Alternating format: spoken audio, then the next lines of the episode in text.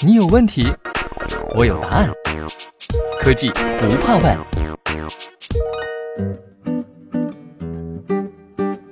大家好，我是小呆哥。生活中啊，很多人喜欢喝咖啡，有的人呢是喜欢它的风味，有的人喜欢用它来提神醒脑。说到它的提神功能，就不得不提咖啡因。咖啡因可以影响神经和肌肉，不仅能够提高注意力、抗疲劳，还是燃烧脂肪的一大利器。但咖啡因摄入过多的话，也会产生焦虑、失眠、认知偏差等负面的影响。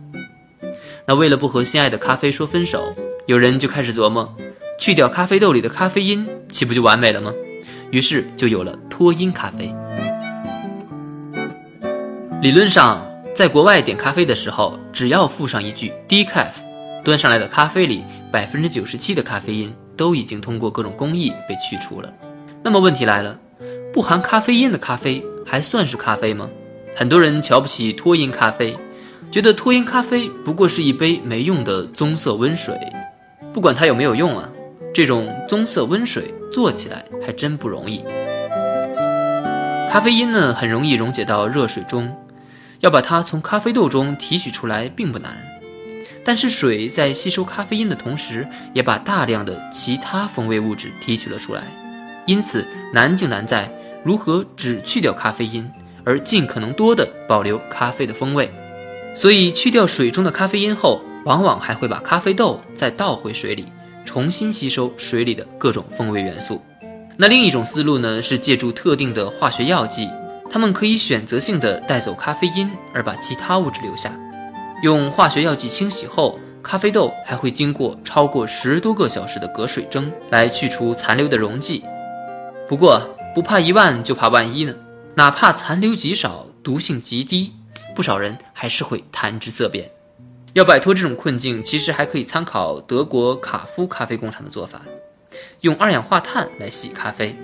先把咖啡豆隔水蒸半个小时，打开咖啡豆的毛孔，然后把咖啡豆浸泡在装有二氧化碳的高压瓶里，四台高压泵同时加压，让二氧化碳处于超临界状态，给咖啡豆。来一个脱音 SPA。那么什么是超临界？高压又起到什么作用呢？我们都知道，各种物质都有气、液、固三种状态，在适当的温度和压力下，这三种状态呢可以互相转化。沸点随压力的增大而升高，但如果超过一定的温度，无论压力多高，气态也无法变为液态。这种温度就是超临界温度。不过，在高压下，物质的密度会大大的高于气态，而接近于液态。这种状态和气体、液体、固体都不同，被称为物质的第四种状态——超临界状态。那为什么要用二氧化碳？用水不行吗？可以是可以，不过水要达到超临界状态，需要很高的温度和压力，能耗就很大了。二氧化碳达到超临界状态就容易多了。只要高于三十一点一度，把压力增加到七十二点八个大气压以上，二氧化碳就成为超临界流体。这种状态的二氧化碳密度和液体接近，但粘度却很低。只要撤去高压，几乎可以完全挥发掉。这种特性让它具有优越的萃取能力。而超临界二氧化碳萃取还非常的智能，它只和咖啡因来电。对其他任何的风味元素都一概不理。那萃取了咖啡因的超临界二氧化碳进入分离塔，加水吸取咖啡，成为另一种产品。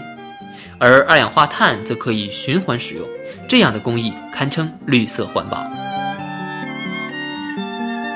高效、智能、环保，超临界二氧化碳萃取还能更优秀吗？不好意思，还真能。卡夫工厂就借助西门子 Cynamics G 一五零变频器，使整个过程的能耗都大大降低了。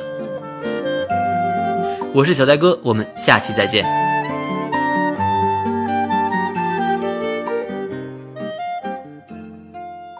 西门子，博大精深，同心致远。